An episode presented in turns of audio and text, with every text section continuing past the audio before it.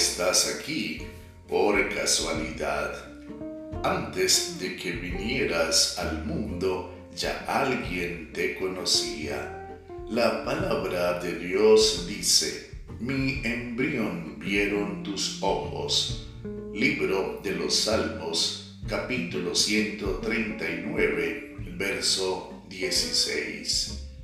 Dios, quien te conoce y se interesa de manera personal en ti, desea bendecirte y llevarte un día a su presencia eterna.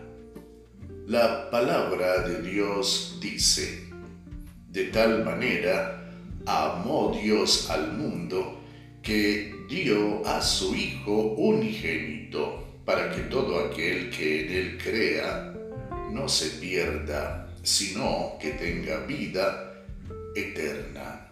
Evangelio según Juan capítulo 3, versículo 16. Busca a Jesús, obedécele y serás salvo.